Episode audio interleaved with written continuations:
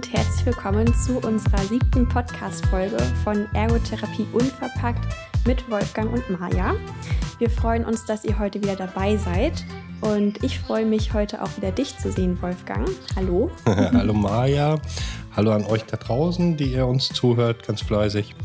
Und siebte Folge tatsächlich, ne? Wahnsinn. So, ich habe jetzt auf dem Weg hierher nochmal gezählt und dachte, nee, das halbe Jahr war beim letzten Mal schon vorbei. Wir sind schon sozusagen ähm, über ein halbes Jahr drüber. Die Zeit vergeht so schnell. Ja. Und ich freue mich total, dass die Hörerschaft wächst, so peu à peu in Schritten.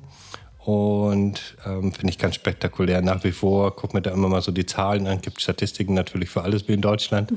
und dann checke ich das immer mal so ein bisschen und freue mich total sehr, ähm, dass wir Menschen haben, die uns dazuhören, ganz regelmäßig. Ich bin auch wirklich begeistert mhm. und freue mich über jeden Hörer mehr.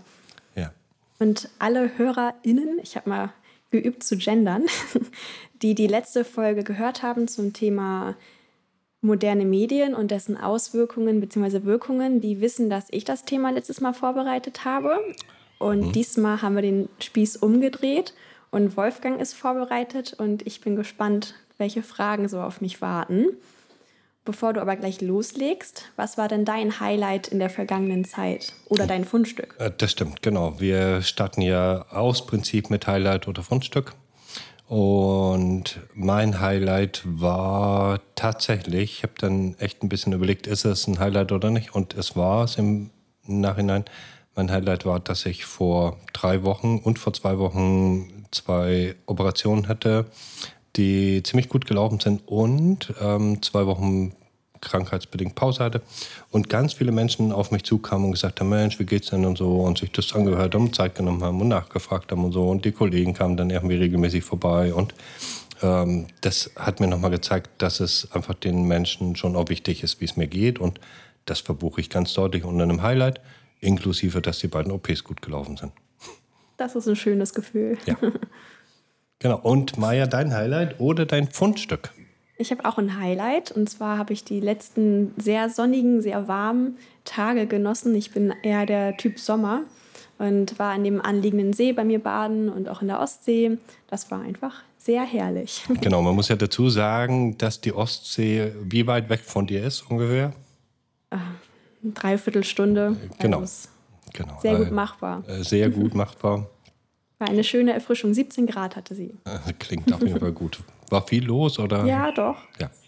Schon sehr viel. Genau. Und auch jetzt steigen die Temperaturen wieder. Also hier in Norddeutschland ist es noch so einigermaßen überschaubar. In Süddeutschland ging ja die Tage so richtig die Post mhm. ab, temperaturmäßig.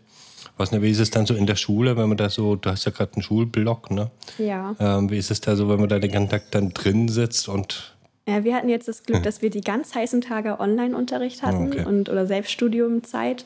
Und deswegen konnte ich eine ganz gute Balance zwischen die Sonne genießen und Lernen finden. Ja, sehr gut. Genau, ich war ja letzte Woche, nee, vorletzte Woche da und habe ein bisschen Vorbereitung gemacht mit den Schülern und Schülerinnen, die jetzt so fast in der Prüfung drin sind. Mhm. Äh, voller Stresshormone. Und naja, die Menschen, die eine Ausbildung schon mal gemacht haben, kennen das und die Ergotherapeutinnen kennen das auch. Ähm, da ist schon auch nochmal so eine stressige Zeit. Genau. Das hast du noch ein Stück vor ja. dir. Da ist noch ein Jahr. Ein Jahr. Ein Jahr Zeit. Nächstes Jahr um die Zeit. Da bin ich im Stress. Ja, bist du im Stress, dann nur dein Podcast nicht alleine. So. Maja nicht zu gebrauchen ist. Und sonst vergisst sie alles, weil wir da eine Stunde Podcast Ach, aufnehmen. Nee. Okay. Genau.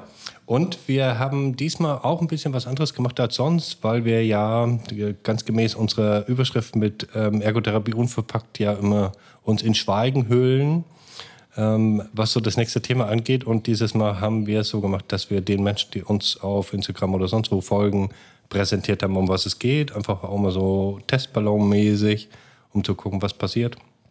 Und haben das Thema aufgemacht und es wird dieses Mal um Glaubenssätze gehen. Mhm. Und ähm, du, Maya, kennst es. Ähm, ich werde ein Modell vorstellen und wir werden uns ein bisschen mit Glaubenssätzen beschäftigen. Und du kennst das Modell, mit dem ähm, ich in der Therapie öfters arbeite. Das habe ich euch in der Schule vorgestellt. Mhm. Und ich kann mich gar nicht mehr so ganz genau erinnern, weil ich ja doch auch in verschiedenen Kursen dann die Dinge manchmal wiederhole. Ja, also ich kann mich noch sehr gut erinnern. und für alle HörerInnen da draußen, es lohnt sich zuzuhören. Okay. Ich fand es sehr eindrucksvoll. Genau, und wir haben es wahrscheinlich auch da sozusagen live äh, an einem mhm. Beispiel gemacht. Warst Richtig. du das Beispiel? Nee, nee. Ne? Du warst nicht das Beispiel. ich war zu schüchtern. du warst zu schüchtern, genau. Genau. Mal gucken, wie es heute so für dich läuft. Und der erste Teil, den wir uns mal so ähm, auf die äh, aufs Tablet geschrieben haben, ist, dass wir so allgemein nochmal ein paar Sätze über Glaubenssätze erzählen, weil ja nicht jeder Mensch weiß, was mit dem Wort gemeint ist und vielleicht andere Wörter benutzt oder so. Ne? Und ähm, genau, und trotz alledem hm, geht man davon aus, dass wir alle mit Glaubenssätzen unterwegs sind. Also auch wir beide. Mhm dass wir Glaubenssätze tief in uns verankert haben. Für mich ist es immer ein bisschen, ich habe ja sehr viele Bilder im Kopf und für mich ist es immer so wie so eine Leuchtreklame, die so über meinem Hirn schwebt und die mir sozusagen so zeigt, ähm, anzeigt, wie ich mich denn so verhalten habe. Mhm. Dummerweise ähm, in positive und negative Richtung. Also man geht davon aus, dass es positive und negative Glaubenssätze gibt. Und ähm, davon haben wir alle so ähm, äh, mehrere Hände voll, wahrscheinlich so. Bewusst oder unbewusst. Ne? Mhm. Was geht dir so durch den Kopf, wenn du so über Glaubenssätze nachdenkst oder so in Vorbereitung auf heute? Also ich finde, das Bild, was du gerade beschrieben hast, ist sehr treffend. Und für mich sind Glaubenssätze so eine Art inneres Lebensmotto, mhm. was wir so von den Eltern vor allem, aber auch von Kindergärten, von Schulen oder auch anderen Sozialisationsinstanzen so aufgenommen und erfahren haben und sie sind uns nicht immer bewusst. Also manche sind uns bewusst und manchmal handeln wir, wir vielleicht auch so, dass wir gar nicht wissen, dass dahinter ein Glaubenssatz steckt und so beeinflusst es uns in mehr oder weniger Ausmaß. Oder genau. positiv und negativ, wie du auch schon angesprochen ja, genau. hast. Genau, das ist natürlich dann was mm, so für mich als Therapeut, ähm, wo ich schon äh, relativ gut raushöre beim Zuhören von Klienten und Klientinnen, wenn da Glaubenssätze dahinter stecken. Und dann frage ich schon auch nochmal nach und biete ganz oft dann auch an, damit mal arbeiten zu können, wenn jemand den Bedarf hat, das verändern zu wollen. Mhm. Und darum geht es heute so ein Stück in, der, in dem Podcast, zu gucken, wie kann man eigentlich so einen Glaubenssatz dann auch verändern. Ne? Richtig. Genau. Denn Glaubenssätze sind nicht verstehend. das ist wichtig, auch wenn es das Gefühl dann gibt, wenn der sehr tief verankert ist und sehr präsent ist und so, ne, dann kommt man schon auf die Idee, da kann man so gar nichts dran tun. Und naja, am Schluss sind wir natürlich Therapeuten. Apropos moderne Medien, gleich klingelt hier wieder irgendwelches Zeugs. Ich habe es jetzt mal leise Unmöglich hier. ähm, ich habe ein paar Beispiele rausgesucht so, zu Glaubenssätzen, einfach um es noch ein bisschen griffiger zu machen. Und ich fange mal mit so Negativbeispielen an, weil das, glaube ich, was ist, was vielen Menschen auch immer wieder mal so über, über die Leber läuft. Ne? Ich erzähle mal so ein paar negative Glaubenssätze. Andere sind schöner. Also da geht es ja so in Richtung Vergleichen, ne, so. Und ähm, wenn wir uns dann umgucken, dann ähm, kommt man schon vielleicht auf die Idee, andere könnten schöner sein. Ne? Andere werden immer bevorzugt, können ein Glaubenssatz sein. Aus mir wird eh nichts. Das könnte ein Glaubenssatz sein von eher vielleicht jüngeren Menschen. So.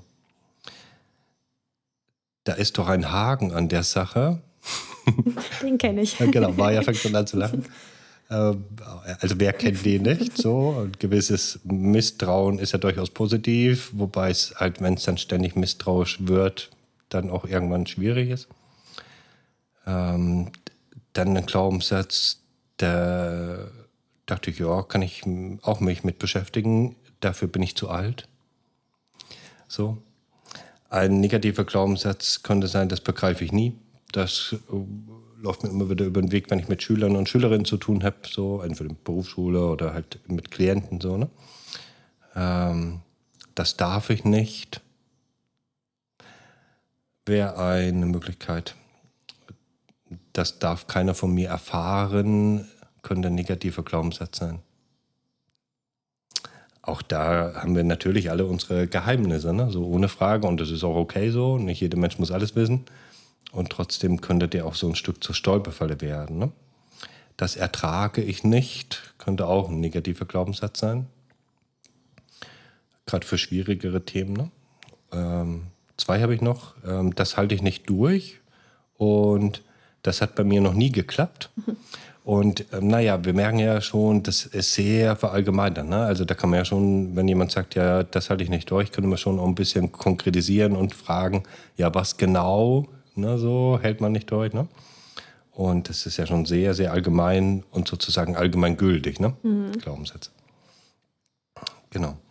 Und natürlich, und das ist was, was erfahrungsgemäß ein bisschen unterschätzt wird und was gar nicht so hm, präsent ist. Leider gibt es auch positive Glaubenssätze. Und sowas wie, ähm, ich bin gut so wie ich bin, ist ein positiver Glaubenssatz, mhm. der uns vorantragen könnte. Ne? Ähm, ich empfinde Dankbarkeit für alles, was ich habe. Positiver Glaubenssatz. Ne? Ich bin ein wertvoller Mensch, könnte ein positiver Glaubenssatz sein. Macht total Sinn, sich so mit so einem Satz zu beschäftigen mhm. und den so in seine Werbereklamen oben reinzuschreiben. Ich ne? sagen, ne? ja. genau. Ähm, meine Meinung hat Gewicht. Ein positiver Glaubenssatz. Und ich verdiene es, mit Respekt und Wertschätzung behandelt zu werden. Auch das ist ein positiver Glaubenssatz, mhm. den ich allerdings in der Therapie dann eher mh, hm, gefühlt erarbeiten muss mit den Klienten. Das glaube ich, ja. Genau. Da ist oft mal ein Stück therapeutischer Weg mit verbunden. Mhm. Ja, und alle negativen Glaubenssätze sind ja bestimmt auch nicht per se schlecht. Es ist halt abhängig davon, wie sehr es uns beeinflusst und wie, wer, sie, wer, wie sehr wir daran hängen. Richtig, genau. Also sie geben uns auf jeden Fall Orientierung und Orientierung ist nichts Negatives. Mhm. So. Und mh, hm, positive und negative Glaubenssätze haben natürlich ihre Grenzen mit dem, was sie mit uns tun und schränken uns dann möglicherweise auch ein Stück ein. Ne? So. Ja. Von daher lohnt es sich, finde ich auf jeden Fall, oder finden wir, sich mit zu beschäftigen. Genau.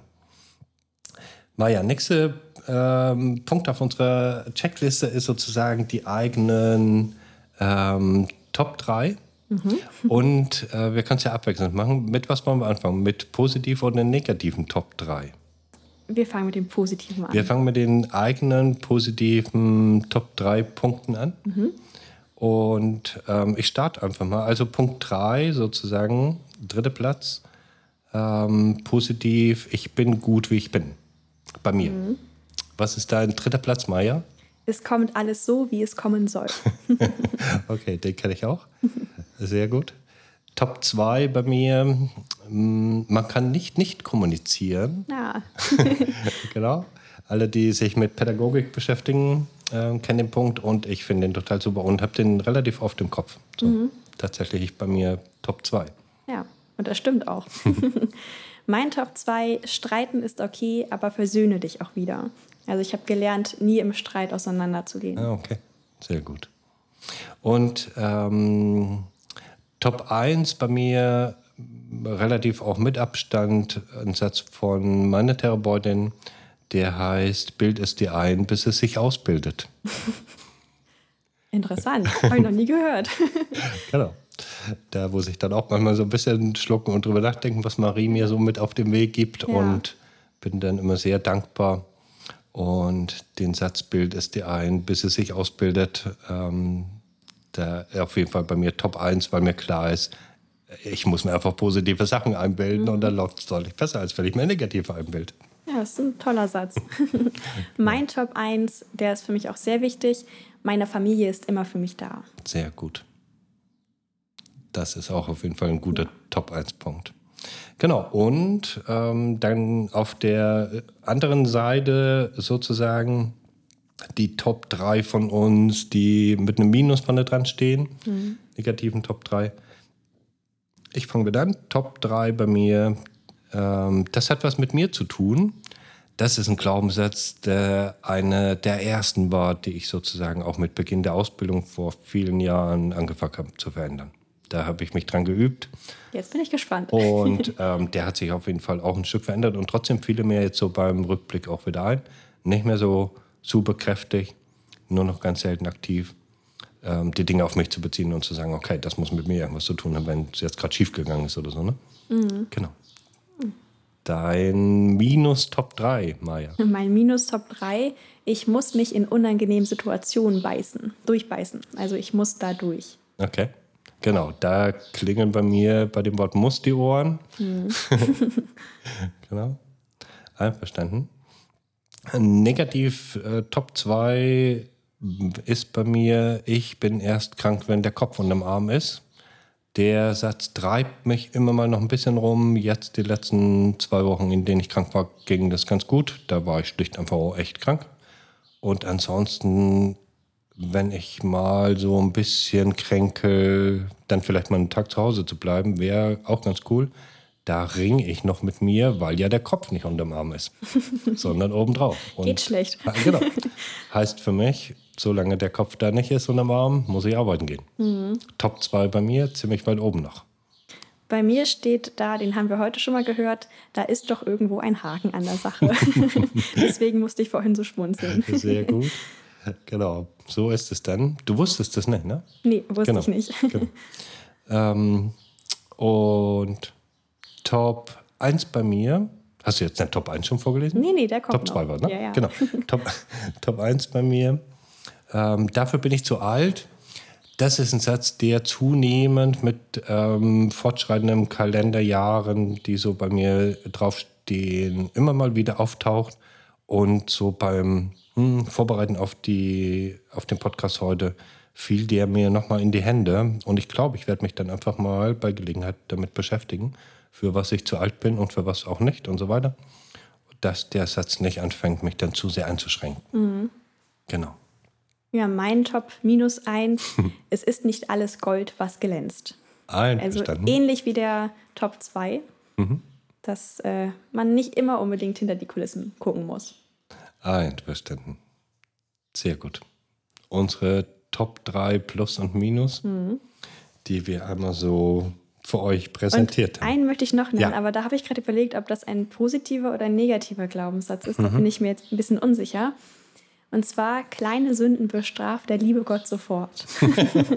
Zum Beispiel, wenn ich meinen großen Bruder vielleicht ein bisschen necke, ähm, geschwisterlich, und dann danach auf mein T-Shirt klecker oder stolpere, mhm. dann muss ich jedes Mal an diesen Glaubenssatz denken. Dann, dann bewahrheitet der sich sozusagen, genau. dass die kleinen Sünden bestraft werden. Mhm.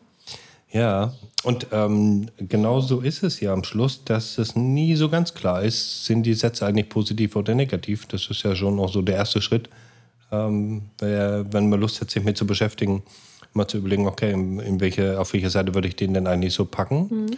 Und möglicherweise hat so ein Satz von beiden Seiten ein Stück was. Da kommen wir nochmal drauf zurück. Da ist was Wahres dran. genau.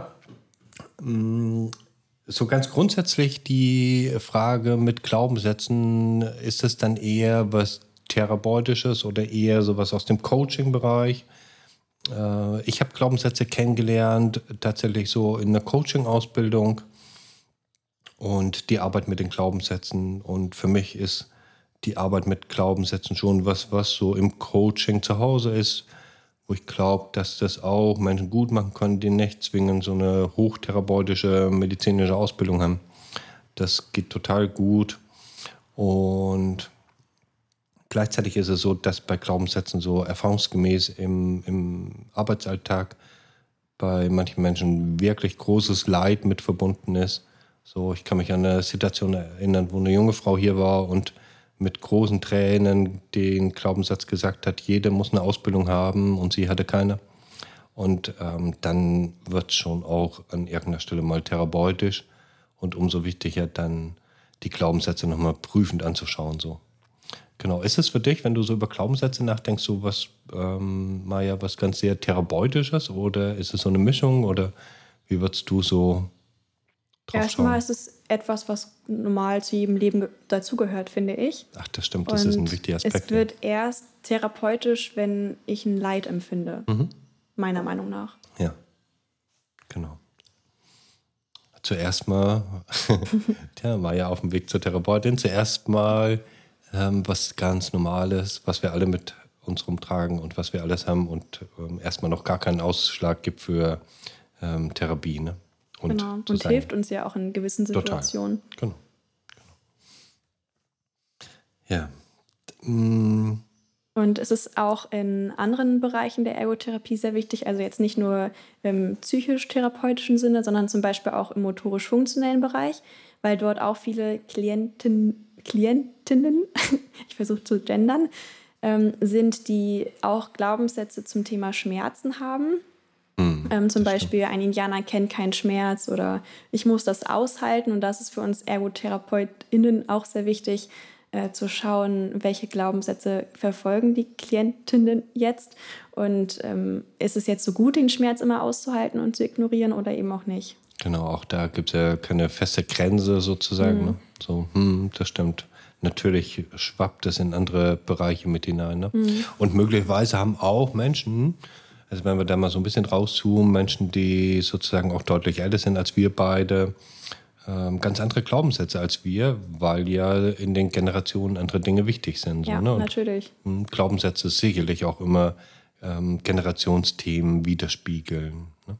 Und ich glaube, es ist auch etwas, was wir im Vertrauens- und Beziehungsaufbau beachten sollten, um so den, um uns auf eine gemeinsame Ebene mit dem Klienten, KlientenInnen, oh, ist anstrengend, mhm. zu begeben und da ihn bestmöglich aktivieren und motivieren zu können. Mhm. Genau. Und vielleicht auch im arbeitstherapeutischen Bereich ist es auch wichtig, dass wir ErgotherapeutInnen zu einer Sozialisationsinstanz werden und dann auch die Werte und Glaubenssätze von dem allgemeinen Arbeitsmarkt vermitteln, wie zum Beispiel äh, ohne Fleiß kein Preis oder erst die Arbeit, dann das Vergnügen. Dass die Arbeit nun mal in unserer Gesellschaft dazugehört und dass wir ohne Arbeit kein Geld verdienen können. Das stimmt, ja. Und und gleichzeitig finde ich ähm, total spannend gerade so. Und gleichzeitig finde ich schon so, dass ich immer wieder Menschen kennenlerne, die aus verschiedenen Gründen dann für sich beschließen, sie steigen so aus dem Arbeitsleben aus.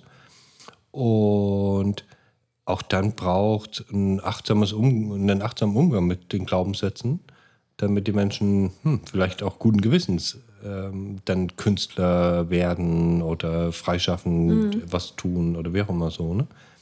Ja. ja, gibt immer verschiedene Richtungen. Unbedingt, ja. Mhm. Genau. Und naja, grundsätzlich ist natürlich die therapeutische Idee, und das finde ich, sollte es auch im Coaching sein, den Menschen Angebote zu machen, Dinge zu verändern, draufzuschauen. So. Und wenn jemand sagt, nee, nee, lass mal gut sein, dann ähm, ist es für mich auf jeden Fall auch ein Hinweis, da ist ein Stopp. Und dann passt das auch und dann gibt es dann im Moment auch nichts zu tun. Mhm. Ja. Und total spannend, ne? also wirklich so in allen Lebensbereichen am Ende des Tages ja. ähm, hat es dann Auswirkungen. Ja. Ich habe gerade nochmal überlegt, es gibt für mich schon auch so was Dichtes zwischen Glaubenssätzen und sich selbst erfüllende Prophezeiungen. Ja. Mhm. Da gibt es schon auch so eine Nähe. Also eine sich selbst erfüllende Prophezeiung ist ja sowas wie, hm, ich kann Mathe nicht oder ich konnte Mathe noch nie. Und dann schreibt man eine Klausur in Mathe und mit der Idee im Hirn, ich kann das nicht, mhm. verhagelt sich die Klausur. Und das stimmt, da ist eine enge Beziehung zwischen den beiden. Genau, ne? Und äh, dann erfüllt sich ja die Prophezeiung, die man vorher gemacht hat, ne? So. Und ähm, trotzdem sind Glaubenssätze für mich noch mal was anderes, weil die sehr oft sehr unbewusst sind. Mhm. Die meisten Menschen sind ihre Glaubenssätze sehr unbewusst und äh, die große Macht hinter den Glaubenssätzen gleich noch mit. Also ähm, einmal Klammer auf an der Stelle mit den Prophezeiungen und den Weissagungen, auch Schüler und Schülerinnen in der Berufsschule, angehende Therapeuten ähm, können das relativ gut ähm, Voraussagen zu treffen. Und ich mache mir eigentlich in jedem Kurs die, den, den Spaß, sozusagen, ich muss oder ich darf dann immer eine Klausur schreiben am Ende von den Stunden, die ich so mit den Schülern habe und frage die Schüler und Schülerinnen vor Schreiben der Klausur eine Woche vorher, zu der Klausur nach Stresspegel und so weiter. Und dann stelle ich zwei Fragen in der Regel. Die eine ist, wer glaubt, dass die Klausur ganz anstrengend wird? Der meldet sich. In der Regel melden sich die Hälfte der Schüler. Und manche melden sich mit zwei Armen, die wissen es ganz genau. Und die zweite Frage heißt, wer glaubt, dass er ganz sehr gestresst sein wird? Ähm, der meldet sich. Da blicken dann manche schon, dass ich da schon wieder Schabernack mache. Und manche melden sich und manche wild entschlossen mit zwei Armen, die wissen, dass sie sehr gestresst sein werden. Und in der Regel ist es so, dass ich an dem Tag die Klausur noch nicht mal alle Fragen auf dem Computer bei mir zu Hause fertig habe. die gibt es noch gar nicht, die Fragen. Und trotzdem wissen die Schüler und Schülerinnen schon, dass die Fragen ganz anstrengend sein werden ja. und ganz gefährlich und sie ganz gestresst sind. Das ist für mich auf jeden Fall ein Hinweis auf hellseherische Fähigkeiten. Ja, ich glaube, denen kommen viele Schülerinnen. Genau. Äh, wissen das. genau. Und gleichzeitig zeigt es ja, wie unser Gehirn funktioniert und ähm, wie wir sozusagen Erfahrungen auch auf die Zukunft projizieren. Ne? Mhm. Ja. Und passt alles irgendwie auch so zum Thema. Ne? Also mhm. auch da lassen sich ganz bestimmt Glaubenssätze drin finden. Auf jeden bei Fall, glaube ich auch. Sich wild entschlossen melden. genau. Hm, Maja, wir beide ähm, steuern so ein bisschen auf die Actionphase zu, weil es wird heute, es wird heute, wie es in der Ergotherapie so üblich ist, gibt es eine, gibt's verschiedene Phasen und dann gibt es eine Vorbereitungsphase. Da haben wir jetzt hier die ganze Technik aufgebaut und ähm, also zwei Mikros und ein Aufnahmegerät ist die ganze Technik und dann ist sozusagen die Teil der Vorbereitungsphase haben wir jetzt gemacht und schon mal so inhaltlich dem Thema genähert. Und ich würde euch, Maya kennt schon, mithilfe von Maya ein Modell vorstellen, mit dem ich wirklich sehr gerne arbeite. Ich bin der Wolfgang ganz dankbar, weil ich es von ihm ähm, übernommen habe. Es nennt sich Diamantmodell. Ich werde dann auch auf den Kanälen, auf denen wir sozusagen verfolgbar sind, werden wir ein paar Bilder draufstellen. Und damit man es einfach nochmal sehen kann. Und wir werden einen Glaubenssatz von dir, Maja. Mhm. Ähm, ich habe den, ich glaube, du hast ihn mir jetzt die Tage schon mal so kurz gesagt. Ich habe den schon wieder nicht mehr im Kopf, weil ich dachte, okay, wir machen es dann einfach so, wie wir es machen. Wenn wir uns treffen, dann äh, wird es funktionieren. Und wir werden einfach mal einen Glaubenssatz mit von Maya durchgehen und mal schauen, wie funktioniert das Modell. Live sozusagen ohne, und das war die Verabredung zwischen uns, ohne dass wir jetzt miteinander Therapie machen, sondern die Idee ist ja euch, das Modell einmal vorzustellen. Das nennt sich Diamantmodell.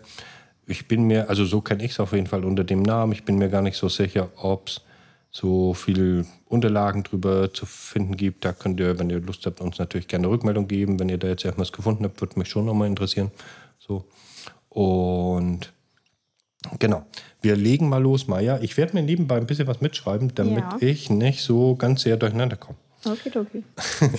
und der erste Satz ist, und achso, ich werde immer mal so ein bisschen Klammer machen, um so ein paar therapeutische Hinweise zu geben, einfach. Ne? Genau. Der, der erste Teil ist sozusagen immer einmal den Glaubenssatz scharf zu stellen. Maja, mit welchem Glaubenssatz willst du hier ähm, ausrücken? Ich habe den schon genannt. Mhm. Und zwar, ich muss mich in unangenehmen Situationen durchbeißen. Ich muss da durch. Genau.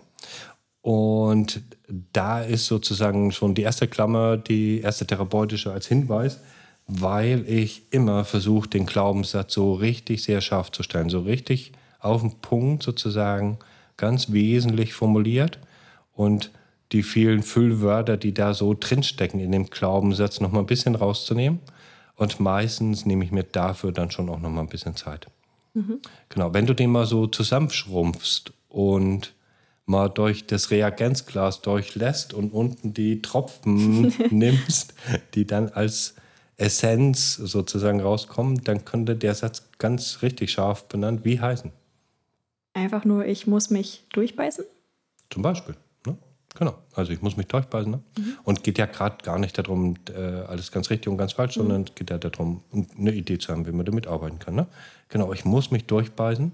Mhm. Und naja, dann ähm, ist der nächste Schritt, und ich mache das immer auf dem Boden, also ich arbeite dann immer auf dem Boden. Ich werde ein paar Bilder, wie gesagt, reinstellen, dann könnt ihr euch das anschauen und, wer, und legt dann Karten auf dem Boden aus. Wir haben da auch ein paar laminierte Karten für und so. Und dann ist das, der nächste Schritt sozusagen dann den Glaubenssatz aufzuschreiben, richtig knackig zu prüfen. Ne? So passt das so. Ich muss mich durchbeißen. Mhm. Ne? So.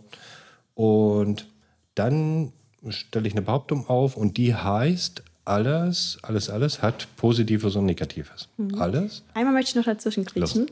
Äh, und zwar meine ich, mich zu erinnern, als du uns das Modell vorgestellt hattest, dass es auch wichtig ist, den Glaubenssatz auf sich zu beziehen. Manche sind, fangen ja vielleicht mit Mann an, dass genau. es dann so formuliert wird, das dass stimmt, ein ja. Ich vorne steht. Das ist ein schlauer Hinweis nochmal zu sagen, okay, nicht Mann, sondern mich betrifft und da gut hinzugucken, dann dockt das einfach auch ein bisschen mehr am Gefühl an, ist dann assoziiertes Arbeiten, ne, so und nicht in der Dissoziierung. Und ähm, den Satz zu formulieren mit ich, ja, manchmal biete ich dann auch Sätze an, so und helfe ein bisschen mit, ne? So. Genau. Also dein Glaubenssatz könnte dann heißen, ich muss mich da durchbeißen mhm. und dann hat er sofort natürlich mit dir zu tun. Mhm. Und dann hm, sage ich den Menschen an der Stelle jetzt dir, dass alles Positives und Negatives hat, jeder Satz, dass auch der Satz Preis und Gewinn hat. Mhm. Dass der Satz Einschränkendes hat, wo er was verhindert und Förderliches, wo er was ermöglicht. Mhm. Und dann sammle ich, ähm, mache ich meistens mit Karteikarten so in der Regel immer drei Plus- und drei Minus-Stichpunkte. Manchmal nehme ich verschiedene farbige Karteikarten, also immer für positives, was weiß ich, eine Farbe und für negatives eine. Und wenn du mal so überlegst, was der Satz dir Negatives bringt, ich, du hast ihn ja auf der negativen Seite eingeordnet, ne? Ja, genau. Das war ja relativ, also der war ja was, Top 2, Top 3? Top 3, glaube ich. Top 3, ja, genau. Also da war sehr klar negativ. Mhm. Was bringt er denn Negatives mit sich? Es kann mich unter Druck setzen und mich auch einfach überfordern, weil ich weiß, okay, ich muss das jetzt machen und es gibt keinen anderen Weg für genau. mich. Mhm. Das ist auf jeden Fall ein ganz großer Minuspunkt. Mhm. Mhm. Ein bisschen überlegen. Ja, kannst ja zwei nehmen, wenn ja. du magst. Und manchmal blockiert es vielleicht auch das Denken, dass es überhaupt noch einen leichteren Weg gibt. Genau. Und verbietet es auch, diesen einfach zu gehen. Genau. Und es kann natürlich auch sein, dass dadurch mein Selbstvertrauen in den Situationen sinkt, weil ich mich natürlich unsicher fühle mhm. in unangenehmen Situationen. Und gleichzeitig und denkst du, ich muss mich da durchbeißen, ne? und genau. dann kommst du nicht mehr raus aus richtig, der Nummer. Ja. Genau. Genau, da hast du jetzt schon, das geht dann ganz schnell, dann kann man auch irgendwie vier, fünf, zehn Punkte aufschreiben. Mhm. Nicht umsonst ist der bei dir auf der Negativseite gelandet. Mhm. Und ich fange in der Regel immer bei dem Glaubenssatz mit den negativen Sachen an, weil den meisten Menschen das relativ leicht fällt, die negativen Punkte zu benennen. Und ich bremse dann noch aus und sage, okay, drei. So. Hm.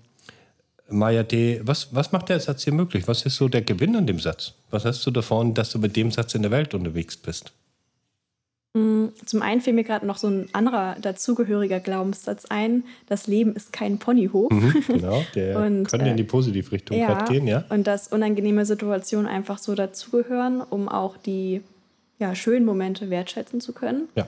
Das auf jeden Fall auf der positiven Seite. Und es hilft auch ehrgeizig an den Zielen dran zu bleiben, weil manche Situationen sind eben nur zu bewältigen, wenn das Unangenehme auch vorbei ist.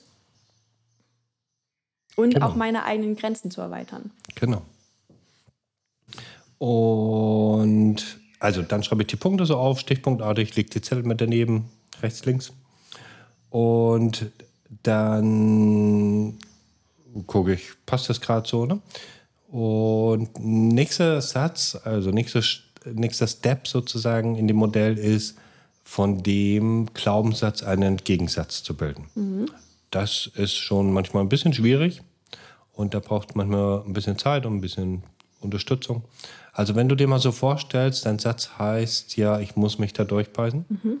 Wenn du davon mal genau das Gegenteil, den Gegensatz sagst, also Nord- und Südpol sozusagen, ne?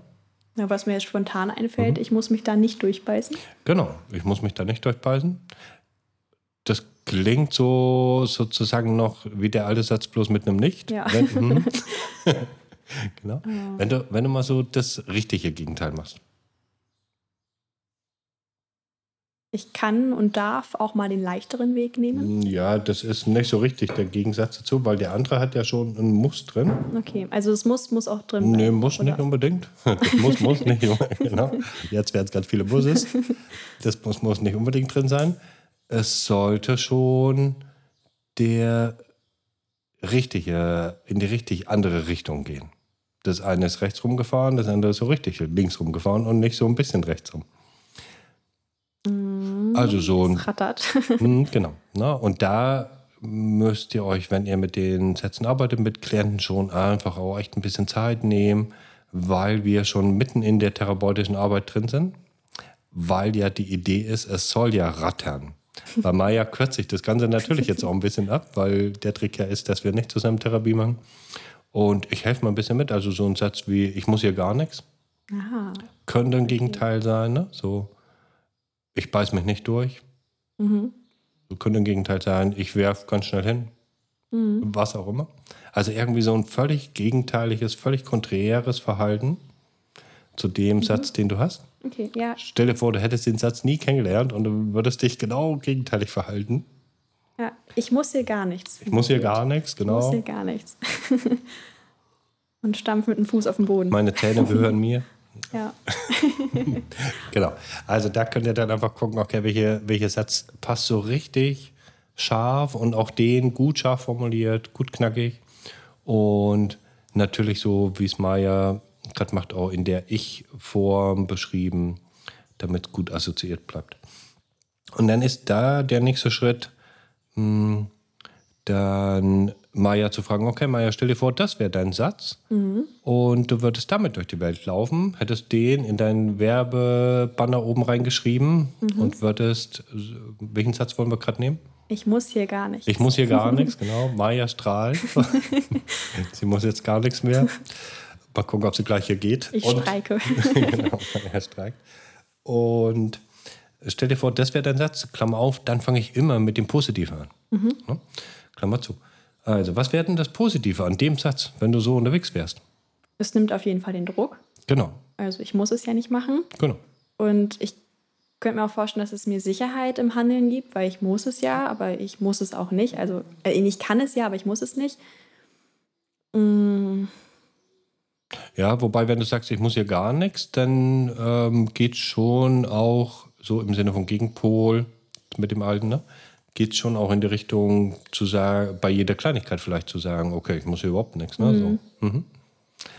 Und vielleicht gibt es auch dem Leben eine gewisse Leichtigkeit, Äh, weil dann genau. der Druck ja einfach Äh, fehlt. Genau, genau. Da gibt es keinen Druck. Da können wir bei allem sagen, hier muss ich gar nichts. Ne? Mhm. Wenn der Chef sagt, mach mal eine Überstunde, sagst du, nö, muss ich gar nichts. Mhm. Klausur, nee, muss ich nicht. Ne? So. genau. Und ähm, da wird schon ein bisschen sichtbar, vielleicht, dass es auch Negatives haben könnte, so unterwegs zu sein. Ja. Was fällt dir denn so ein, so ein, zwei, drei Punkte vielleicht, wo es auch was Negatives haben könnte oder einschränkend oder Verlust? Es könnte sein, dass ich dadurch weniger Herausforderungen annehme, Genau. weil ich ja gleich dieses habe, nee, ich muss es ja gar nicht machen. Genau. Und da, dadurch kann ich vielleicht auch weniger an mir selbst wachsen, weniger meine Grenzen erweitern. Und es besteht bestimmt auch die Gefahr, schnell aufzugeben, wenn es mal schwer wird. Genau. Ne? Ja. Dann schreibe ich die Sachen auf, stichpunktartig auf die farblichen Karten meistens. Guck nochmal, okay, braucht es gerade irgendwas? Und dann kommt der nächste Step. Und der nächste Step heißt, also wenn wir uns jetzt mal vorstellen, auf dem Boden, wenn wir da von oben eine Uhr drauf projizieren, dann wäre der Glaubenssatz auf 12 Uhr und der Gegensatz auf 6 Uhr. Und dann ist der nächste Schritt auf 3 Uhr und der Satz heißt dann entweder oder. Also, ein Entweder-Oder-Satz gebildet aus dem ursprünglichen Glaubenssatz und dem Gegensatz. Auch das geht manchmal relativ leicht und ist manchmal relativ schwierig. Die Idee ist jetzt an der Stelle, mh, es kommt noch ein vierter Satz. Die Idee ist jetzt an der Stelle, wirklich beide Sätze zu benutzen mit all ihrer Macht und die sozusagen so mit dem Entweder-Oder zu verbinden, dass halt klar ist, also entweder ist der eine oder der andere Zustand. Versuch mal, ob du einen Satz findest. Ich muss mich entweder durchbeißen oder ich muss hier gar nichts machen. Genau. Ziemlich äh, verrückter Satz auch, ne, so. Ja, sehr konträr. Sehr konträr, genau, sehr ambivalent auch. Und auch da ist es Teil von dem Modell und Teil von der therapeutischen Arbeit, Verwirrung zu stiften, so ein Stück weit. Ne? zu irritieren, weil all das wird gebraucht, um den alten Glaubenssatz zu verändern und aufzulösen. Mhm. Genau, und stell dir mal vor, ähm, keine Ahnung, wir treffen uns so einmal die Woche und du bist so mit dem unterwegs. Also entweder bin ich so oder so. Entweder bin ich Nord- oder Südpol. Für mich wäre ja dann nie so ganz klar, wie ich dich gerade mhm. antreffe. ja. Weil du entweder wirklich sehr straight in dem einen Zustand wärst und sagst, oh, ich muss mich hier total durchbeißen und so, ne? Oder du wärst so in dem anderen Zustand anzutreffen. Du machst deinen Podcast alleine. genau. Ich mache überhaupt gar nicht mehr mit. Und du kannst deinen Podcast alleine machen und aufbauen und abbauen, kannst du dir auch schenken. So. Genau. Ähm, was wäre so, was dir so einfällt, positiv und negativ daran? Negativ natürlich auch für. Wo fängst du jetzt an? Das ist egal, positiv das, Genau, das okay. ist egal. Also negativ natürlich, dass andere sich weniger verlassen können auf mich. Richtig. Und ich selbst aber auch. Ja. Und mm, ich glaube, manchmal braucht es in Situationen aber auch einen gewissen inneren Ruck, eine Überzeugung, sie auch wirklich zu bewältigen. Und wenn es dann so steht, ich habe die Entscheidung, kann das natürlich auch sein, dass ich dann immer doch mich dafür entscheide, dass ich es nicht mache. Und ja, dass ich mich da eben nicht durchbeißen muss.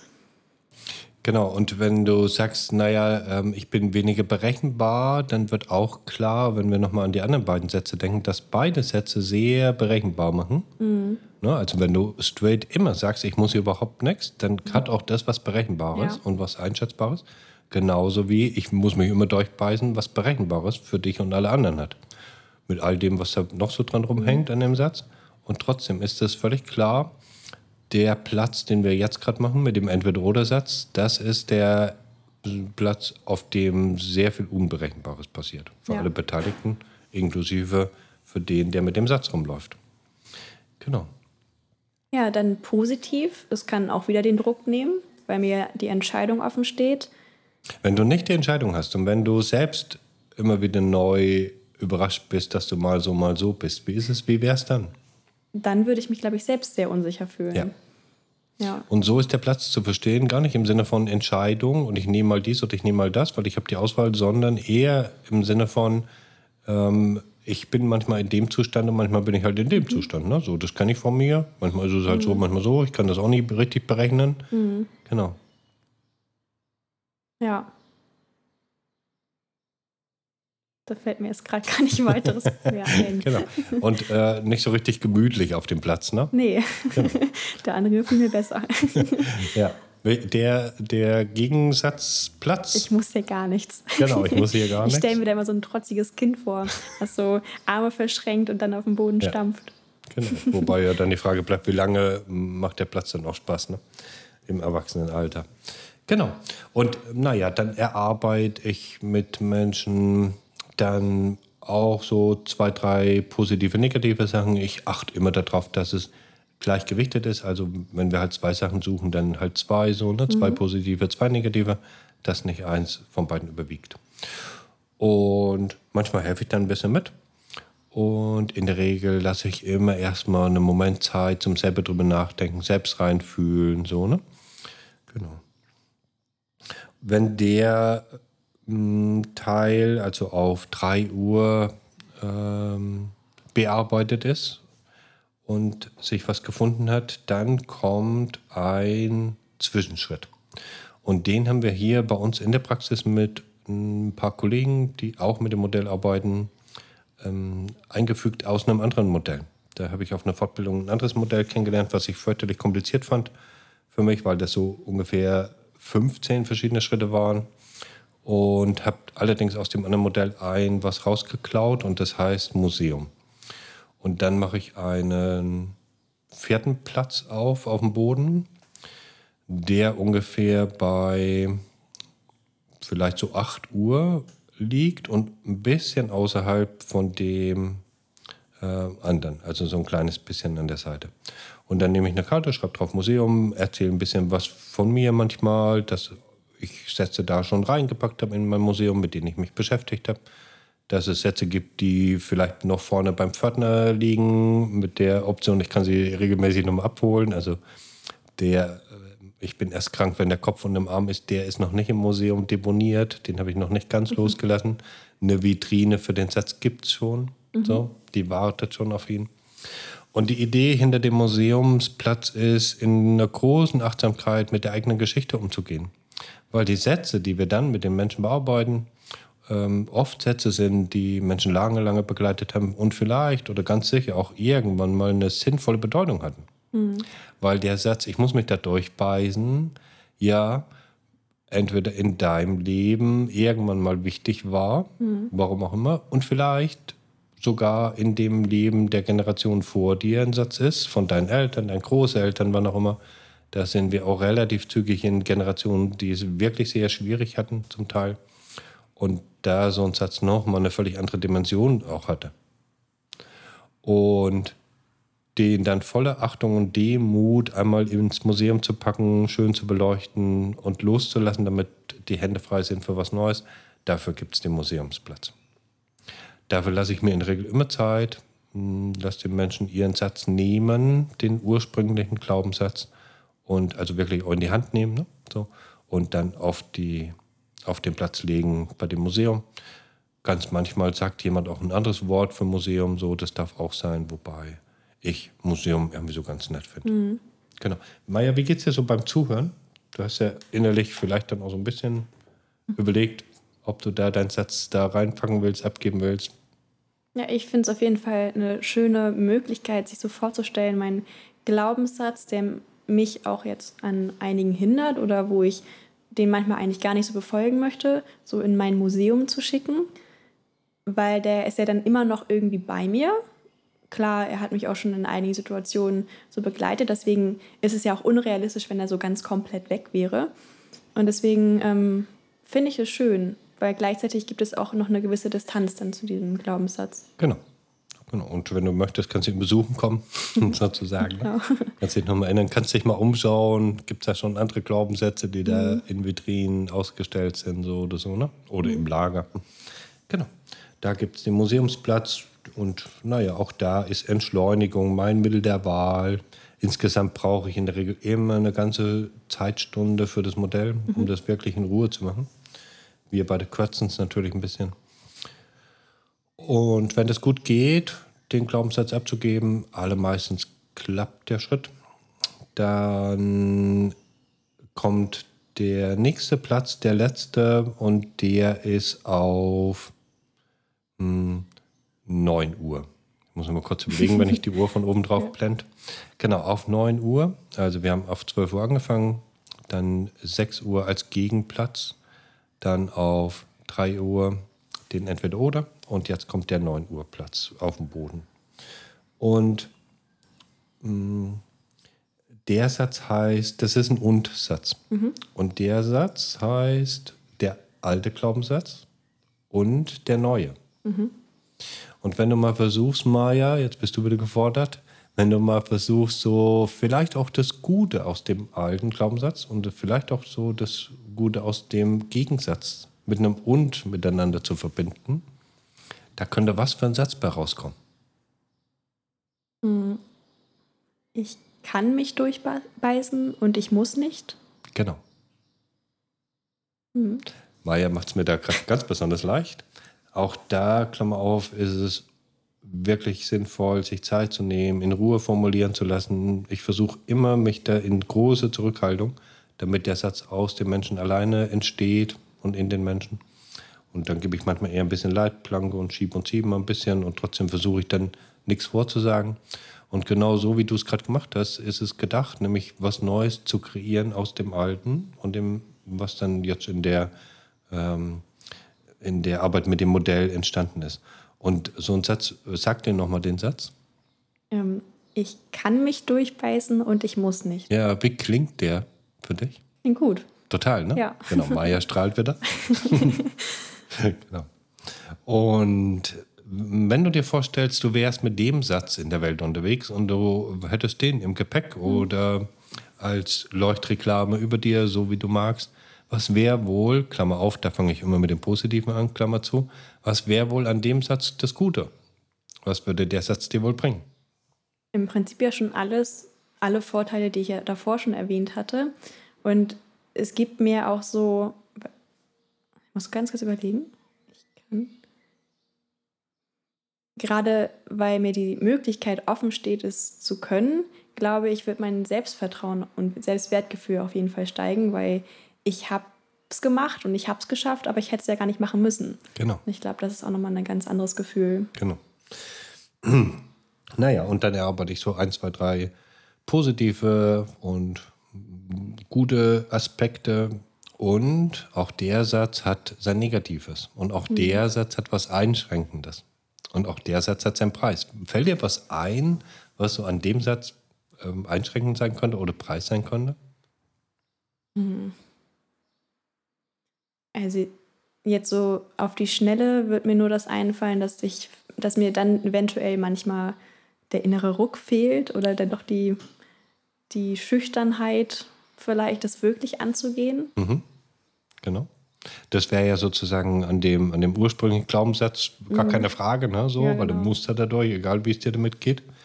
Und es kann sein, dass bei dem ähm, Satz, dass es dann manchmal auch ein bisschen schwierig sein könnte. Ja. Mhm. Was mir immer bei dem bei dem Punkt dann einfällt und bei dem Satz ist, dass es für mich der einzige Platz ist, wo es nicht mehr gelingt, aus der Eigenverantwortung zu tauchen. Bei allen anderen drei Plätzen, also Museum mal weggedacht natürlich, bei allen drei anderen Plätzen geht es schon auch zu sagen, naja, ich bin halt nun mal so, das wisst ihr doch. Das stimmt. Bei dem Satz, wo es beides gibt und beides in den Händen ist, ne? Und wir in der Verantwortung sind, uns zu entscheiden, kommen wir auch nicht mehr so richtig raus aus der Verantwortungsnummer. Und da könnte schon auch, da ist für mich immer ein bisschen Plus und Minus drin sozusagen, ne? ähm, was die die Verantwortung angeht, weil es ja auch ganz bequem ist, mal aus der Verantwortung rauszutauchen und zu sagen, naja, ich kann nichts für. So, ne?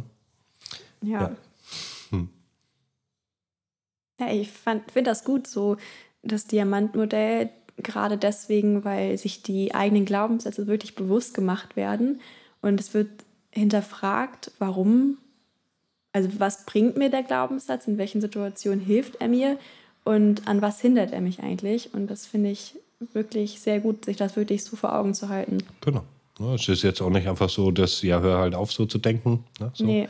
Weil das funktioniert meistens ja gar nicht. Und ich finde, das ist ein Modell, was so ganz achtsam auch mit den Sätzen umgeht. Ne? So. Und ich denke auch, dass es etwas sein wird, wo ich in gewissen Situationen jetzt drüber nachdenke, wenn ich vor denen stehe und denke, ach Mensch, da war doch was. Und dann nochmal vielleicht anders auf die Situation zugehe. Genau. Genau. Und klar ist natürlich, wie gesagt, wir beide hatten ja gar nicht vor, jetzt Therapie zusammen zu machen. Und da sage ich jetzt gleich nochmal so ein paar Sätze zu. Und mh, genau, wie, wie hat sich trotzdem so, auch indem wir es ein bisschen oberflächlich jetzt ähm, präsentiert haben, hat sich da gefühlt was verändert? Ja, doch. Gibt es einen Unterschied zu vor einer halben Stunde? Mir gefällt der letzte Glaubenssatz auf jeden Fall jetzt schon so viel besser. Und ich kann mir sehr gut vorstellen, diesen alten Glaubenssatz nochmal so für mich in Ruhe ins Museum zu legen und dann versuchen, den neuen anzunehmen. Fühlt sich auf jeden Fall sehr gut an. Ja. Genau, und ähm, dass es ein Museum geben darf und vielleicht gibt jeder so sein eigenes. Äh, dazu hat es ja schon mal irgendwie so drei Sätze gesagt. Ne? So, ja. Also, das wäre so das Diamantmodell. Ich mag Ja. das unglaublich gerne, arbeite da gerne mit. Und in der Regel geht es ganz gut, damit Sätze zu verändern, mindestens mal Gedankenanstöße zu geben, so, ne? Mal andere Gefühle mit in den Raum zu nehmen. So, genau. Und ich kann mich auch noch erinnern, als du das bei uns vorgemacht hattest, dass du die dann direkt auf den Zettel geschrieben hast und auf den Boden gelegt hast, hast du ja auch schon erzählt, und dass sich dann ähm, die Person direkt auch auf die Zettel stellt. Genau. Und das gibt ja auch nochmal so das, ein ganz anderes Gefühl. Ja. Und wir als TherapeutInnen können dann natürlich auch auf die Körpersprache achten. Das ist natürlich anders, wenn ich da jetzt mit herabhängenden Schultern stehe, als wenn ich da einen selbstbewussten ja, Stand stimmt, ja. habe. Ist auch nochmal eine wichtige Information für einen selbst. Genau, an das Bild kann ich mich tatsächlich dann noch erinnern, dass dann die Schülerinnen war es, glaube ich, ne? Ähm, am Ende auf dem letzten äh, Platz wirklich auch größer war mhm. und äh, strammer stand und sich die Körperspannung da auch wirklich verändert hatte. Und Maya erzählt schon so ein kleines bisschen aus der Therapeutenkiste. Natürlich will ich da auch nochmal so ein paar Sätze drüber sagen. Also das Arbeiten auf dem Boden kenne ich über eine NLP-Ausbildung. Das ist so für mich ein Stück NLP-Technik neurolinguistisches Programmieren, sozusagen im Bereich von Coaching, die also sich auf eine Karte, auf dem Boden, was auch immer da so draufsteht oder nicht, draufzustellen. Auch das ist was, was ich aus dem NLP kennengelernt habe, finde ich eine ganz wertvolle Technik, weil es in der Regel sofort auf der Gefühlsebene andockt, weil es sofort ins assoziierte Arbeiten geht und nicht mehr vom Außen drauf schauend dissoziiert. So. Das ist auch der Grund, warum ich, man könnte das Modell natürlich auch dem Tisch machen, so, ne, und irgendwie Karten auf den Tisch legen. Auch das habe ich schon mal gemacht. Und gleichzeitig bin ich dann auch in der therapeutischen Arbeit ein Freund davon, auf dem Boden zu arbeiten und auch ein Stück auf der Gefühlsebene zu arbeiten. Und dann unterscheidet sich es nochmal für mich, dann wird es ein Stück therapeutischer, dann kommen auch manchmal große Krokodilstränen ähm, zu, äh, die dann ganz wichtig sind, nochmal so, vielleicht als Abschiedstränen beim Museumsschritt oder so, ne? Genau. Und das Arbeiten am Boden und sich draufstellen, das ist so eine, eine Technik, die ich da grundsätzlich mit verbinde. Wobei ich schon auch das Modell unterschiedlich sehr tiefen kann. Also man kann das sehr oberflächlich machen, so wie wir es beide mhm. gerade gemacht haben. So. Wir haben jetzt gerade gar nichts groß mitgeschrieben. Oder man kann es sehr theoretisch machen. So und ganz im Kopf. Oder man kann es dann auch so ein Stück tiefend ähm, auf der Gefühlsebene mitschwappen lassen. Genau. Mhm. Ja. Das ist der eine Teil und natürlich ist es so, dass das Modell nicht alles heilt und äh, immer gut ist und so und ähm, auch das Modell als solches, wie bei allen anderen Modellen, hat natürlich seine Grenzen und ähm, dann alles nur noch mit dem, mit dem Diamantmodell zu bearbeiten, ist es dann am Schluss natürlich auch nicht. Ne? So ein ganz wertvolles Tool in meiner Kiste. Ja. Mhm. Und ich kann mich auch noch an den einen Satz erinnern, den du mal erzählt hattest, dass weil die Mitschülerin, die war teilweise dann noch etwas verwirrt und wusste gar nicht, was sie jetzt da sagen soll, dass du meintest, dass Verwirrtheit auf jeden Fall nicht schlimm ist, sondern auch ja. sehr gut ist, weil es ein äh, Zeichen ist, dass die alten Strukturen aufgebrochen werden können, genau, ne, damit neue entstehen können. Äh, genau, also da mit Verwirrung äh, zu arbeiten, auch mit Absicht sozusagen Verwirrung zu stiften, mh, hm, das ist so eine therapeutische Interventionsmöglichkeit, weil es dann so einen Zustand gibt, auch vielleicht manchmal beschreiben es Menschen so vernebelt, so, ne, jetzt weiß ich gar nicht mehr, was richtig ist. Da jubel ich innerlich, weil vorher mit dem alten Glaubenssatz an der Stelle zum Beispiel, da war ja völlig klar, was richtig ist, nämlich mhm. der Glaubenssatz und nichts anderes. Und wir wollen es ja verändern. Und dann zu einem Moment zu kommen, von einem Gefühl von Verwirrung und von ich weiß nicht mehr, was richtig ist, ist für mich immer positiv. Immer. Sehe ich immer positives Zeichen und ist immer phänomenal zu verstehen für mich als Therapeut, also inhaltlich sozusagen zu verstehen. Und genau das, was du sagst, so natürlich, wenn wir dann mh, mm, so arbeiten auf dem Boden und mitstehen und so weiter, dann entstehen nochmal ähm, andere Bilder für uns als Therapeuten, was Körpersprache angeht. Da kann man das auch rückmelden, ne? kann sagen, Mensch, gucken Sie mal, wie stehen Sie denn da jetzt, ne? so ganz aufrecht und so. Ne? Genau.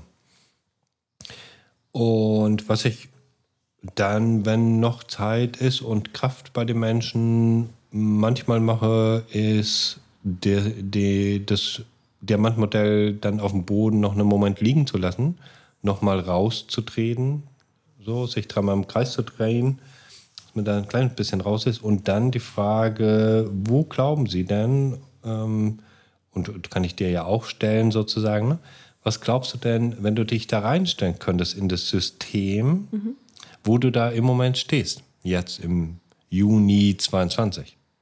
Stehst du noch auf dem alten Glaubenssatz oder stehst du schon, weil du damit schon mal dich beschäftigt hast, auf dem Gegensatz? Oder wie, wo glaubst du denn, stehst du denn? Also auch gerade so in Vorbereitung auf den Podcast mhm. habe ich mich natürlich schon ein bisschen beschäftigt. Und ich glaube, ich schwimme noch so ein bisschen zwischen dem drumherum. Mhm. Also meinen Platz habe ich, glaube ich, noch nicht ganz gefunden. Genau, du eierst da vielleicht noch so ein bisschen hin und her. Mhm. Genau.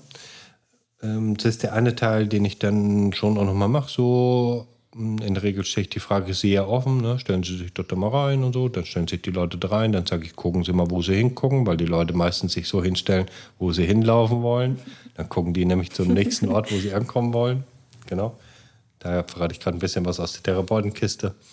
Und hm, dann ist der, was ich manchmal frage, wenn stelle ich nochmal jemand auf den alten Glaubenssatz und stelle mich so ein bisschen schräg dahinter und sage, steht denn eigentlich, wenn der Satz im Alltag aktiv ist, jemand in Gedanken hinter Ihnen? Mhm. Und es ist schon passiert, dass der Menschen sofort sagen, meine Eltern. Mhm. Sofort. Na, wie wenn die da als Schatten hinter einem stehen und sagen, so ist es, so ist es, so ist es. Ne? Mhm. So. Genau, da ist dann vielleicht nochmal Elternthema drin. Das ist ein Gedanke dazu. Ein Gedanke ist, dass der Gegensatz was hat, was eigentlich in die Pubertät gehört, sich den eigenen Eltern in der Regel zu widerstellen und genau das Gegenteil von dem zu tun, was Eltern uns vorgeben, ist Teil der Pubertät. Da frage ich schon auch manchmal, wie die Pubertät denn so lief. Oder weiß es schon. Ne? Und vielleicht ist es da nochmal so ein Nachholschritt, der gegangen werden muss in Abgrenzung zu Eltern. Mhm. Ne? Genau. Also das ist so ein bisschen was, wie man so therapeutisch mit dem Satz arbeiten kann. Ne? Mhm. Genau. Was geht dir gerade so durch den Kopf, Maya? Das ist alles so spannend.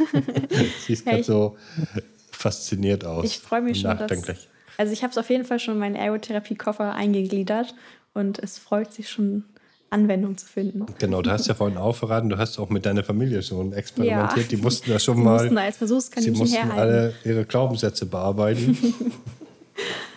genau. Ja, finde ich echt toll und ja. macht mir auch sehr viel Spaß. Genau, ein schönes Tool ähm, und Diamantmodell, ja. Also wie gesagt, berichtet gerne mal, wenn ihr im Internet irgendwo was findet an Unterlagen. Da wäre ich schon immer neugierig. Wie sind denn so die Rückmeldungen von den Klientinnen, mit denen du das machst? Es ist in der Regel, also sind die schon auch dankbar. Mhm. Das ist so ein Wort, was mir einfällt. Es ist oft eine äh, emotional anstrengende Stunde. So, die sind, Menschen sind oft angestrengt. Mhm. So. Ähm, ich mache das am Ende immer so, dass all die, die Karten, die ich da so aufschreibe, ähm, anbiete mitzunehmen oder da zu lassen. Dann, wenn sie es da lassen wollen, packe ich sie in die Akte rein. Oft wollen die Menschen das mitnehmen, damit sie es einfach nur mal in Ruhe zu Hause gucken können und so. Ne? Genau, also meist, also es war vielleicht jetzt auch ein oder zweimal, wo das Modell dann so nicht funktioniert hat und Menschen gesagt haben, ja, war irgendwie ganz nett, hat mir jetzt nichts gebracht, so. Das ist manchmal so. Und den meisten hilft es, glaube ich, schon auch nochmal einen Schritt zu gehen, den Satz zu verändern. Wobei einfach klar ist, das ist nicht so, dass dann jemand eine Woche später kommt und sagt, ja, ist weg. Ne? So, mhm. Also das funktioniert natürlich auch nicht. Das darf man nicht erwarten, sondern die Idee ist ja, die Dinge anzuschieben. Ne? Ja. Mhm. Ja, ist ein ganzer Prozess. Unbedingt. Das sind immer, solche Sachen sind immer Prozesse, die hatten ja, also wie lange kennst du den Satz, ne? So, den alten? Die hatten ja lange Zeit zu wirken. Länger als eine halbe Stunde. Länger als eine halbe Stunde, genau. Und äh, der neue, den kennst gerade jetzt eine halbe Stunde so, ne? Genau. So, Im Gegensatz dazu. Hm. Ich habe mal noch eine, so fast zum Schluss, ne, habe ich mal noch so eine, so eine Checkliste, ein paar Punkte rausgesucht, um zu checken, ist das denn möglicherweise ein Glaubenssatz, äh, der mit da so im, im Kopf rumspukt? Und genau, können wir auch nochmal so, wenn du Lust hast, abwechselnd machen. Ne? Also ein Punkt, der so auf der Checkliste stehen könnte, ist, der Satz mh, hm, hilft mir, mh, hm, Gedanken und Ziele, ähm, ähm, also hilft mir der Satz, Gedanken und Ziele zu erreichen, sozusagen. Ne? Das ist so ein Checkpunkt um rauszukriegen, okay, was ist das eigentlich so, was ist da eigentlich so los, ne? Mhm. Hm. Der nächste wäre zu überprüfen, ob der Gedanke auch den Tatsachen entspricht und welche Beweise es dafür gibt und auch welche Gegenbeweise dafür da sind. Genau. Ne? Also sowas wie, man ist krank, wenn der Kopf unter den Arm ist, habe ich schon Leute gesehen mit ihren Köpfen unter ihren Armen. Ich glaube noch nicht. ich mache ein Foto, wenn ich nochmal irgendwann genau, Nicht so viele. Also so ist es zu verstehen. Mm, ein ähm, Checkpoint könnte so sein, hilft mir der Gedanke oder halt der Satz, der, ähm, mich so zu fühlen, wie ich mich fühlen möchte. Mhm. Also wirkt der sozusagen so, dass es mir gut geht. Mhm. Mhm. Und ein nächster Punkt ist, wie komme ich überhaupt darauf, dass dieser Satz stimmt und welche Erfahrungen habe ich in meiner Vergangenheit gemacht, die das eben erklären, warum ich so denke. Und ist es überhaupt noch sinnvoll, heute auch noch so zu denken? Genau. Also da ist es so eine, das sind so Konkretisierungsfragen dann in dem Punkt. Ne? Also welche Erfahrungen ganz genau habe ich gemacht und mhm. so weiter. Ne? Genau, so eine kleine Mini-Checkliste, um mal zu prüfen, die, das, was mir da so durch den Kopf geistert, ist das möglicherweise ein Glaubenssatz und ist der denn ausschließlich positiv? Oder lohnt es sich da mal hinzuschauen und vielleicht mit Hilfe des Diamantmodells was dran zu drehen? Genau. Maja, wir sind schon wieder ziemlich am Ende angekommen. Schade. Am Schluss. Klingt irgendwie besser als am Ende. Am Schluss angekommen. Und mh, mm, äh, letzter Punkt auf unserer Checkliste oder vorletzter Punkt ist ja nochmal so verpackt zu erzählen, was wir dann zum achten, achten Podcast. Podcast Ende wow. Juli ähm, vorhaben. Möglicherweise bei doppelten Dämmern. Nee, hoffentlich nicht. ähm, und Mm, es gibt so, wir haben vorhin ein bisschen gerätselt und es gibt so zwei Geschenke, zwei, zwei Pakete sozusagen, die noch eingepackt sind. Auch sehr gut verpackt sind. Sehr gut verpackt sind. Und zwar so gut verpackt sind, dass wir da auch noch nicht so richtig reingucken können. Tatsächlich. Das klingt jetzt richtig spannend. und wir sind uns noch nicht so ganz sicher, was von beiden beim nächsten Mal kommt, weil beides noch in Planung ist und noch ziemlich gut zugeschnürt. Mhm. Und möglicherweise kommt keins von beiden, dann müssen wir auf der Schnelle ein drittes Paket schnüren und ein- und auspacken. Mhm. Wenn wir mal auf die beiden möglichen Pakete vom nächsten Mal schauen, dann ist das eine auf jeden Fall was, was mit Anfang und Ende zu tun hat. Mhm. Und auch etwas, über das viele Menschen gar nicht sprechen oder ja. nicht sprechen wollen. Das stimmt. Mit Tabu, mhm. so wie wir das gerade hier aufziehen. was mit ausgesprochen viel Herz und Seele und Wörter zu tun hat. Mhm. Und Ängsten. Und Ängsten und allen möglichen. Und wo ich als Therapeut immer wieder mich tief verneige und verbeuge und meinen Hut ziehe und denke, ja, ich bin da echt beeindruckt, was andere Menschen so beruflich tun. Mhm. Genau. Das ist das eine noch zugeschnürte Paket. Und das andere noch zugeschnürte Paket wir sind ja da echt unschuldig dran, dass die so zugeschnürt sind. Das muss ich ja mal jetzt noch sagen. Ne? Und zwar deswegen, weil beides mit anderen Menschen zu tun hat. Und bauen hier so einen riesen Spannungsbogen auf. genau. Und äh, nicht nur mit uns selbst. Und naja, je mehr Menschen involviert sind, umso mehr Absprache braucht es dann am Schluss. Mhm. Und auch andere Leute haben auch noch was anderes zu tun, außer bei uns zu podcasten. Ja, das andere Paket hat mit. Hat mit etwas zu tun, was wir immer dabei haben. Das stimmt. Es hat was mit zu tun mit, oh, für mich, wenn ich daran denke, Hochprofessionalität, hohe Professionalität. Mhm. Und komplexem Wissen. Das stimmt.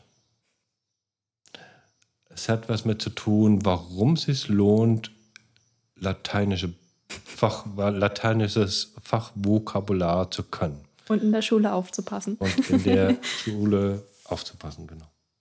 Mhm. Ja. Das hat was mit zu tun, dass es in meiner Ausbildung die Möglichkeit gegeben hätte, da live tief reinzugucken und ich gedacht habe, im Leben nicht. da mache ich lieber was anderes so in der Zeit. Genau.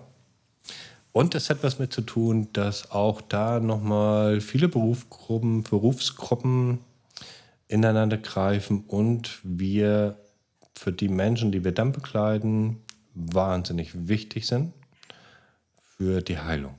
Hm. Jetzt haben wir ganz viele Gründe genannt, dass ihr der nächsten Folge auch wieder einschaltet. genau. Genau. Wir sind ziemlich am Ende angekommen, Maya.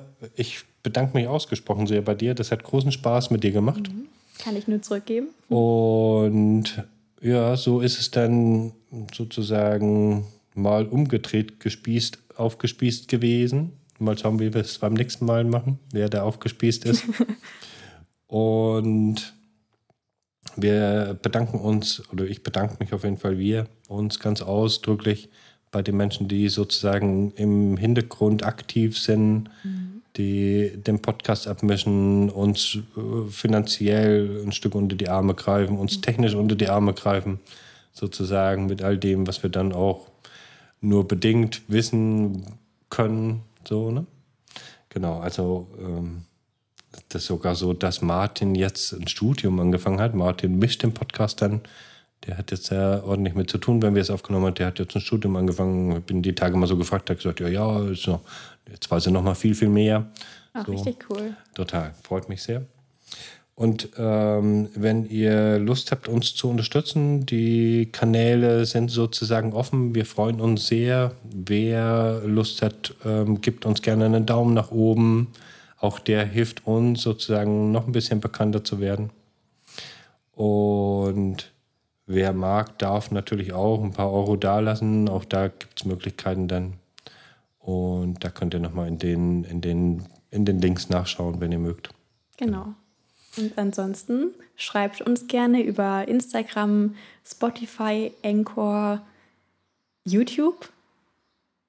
Genau. Ich habe bestimmt irgendwas vergessen. genau. Oder über unsere E-Mail-Adresse. Genau. Auch da wären wir erreichbar. Und naja, wir hören uns spätestens in vier Wochen wieder, ungefähr, mhm. Ende Juli. Und dann hast du jetzt noch, wie lange Schule, Maja? Eine Woche. Eine Woche, Maja strahlt dann darf wieder. ich in den Genuss von sechs Wochen Sommerferien Sechs kommen. Wochen, jetzt muss mein Chef gut zuhören, sechs Wochen, Chef. Achso, nee, ich habe keine Ferien. Ich habe auch Ferien in der Schule, ich habe da keine Berufsschule und ähm, bei euch. Und trotzdem habe ich dann auch keine sechs Wochen Autobahn durch Ferien hier. Das wäre möglicherweise auch für mich zu viel im Schluss. Genau, Maja, freut mich sehr für dich. Mhm. Endsport in der Schule und von daher. Dann sehen wir mal, Gute. welches Geschenk wir nächstes Mal auspacken. Wir werden neugierig bleiben. Herzlichen Dank fürs Zuhören an euch. Dankeschön. Vergesst den Daumen nicht und bis bald. Bis bald. Tschüss.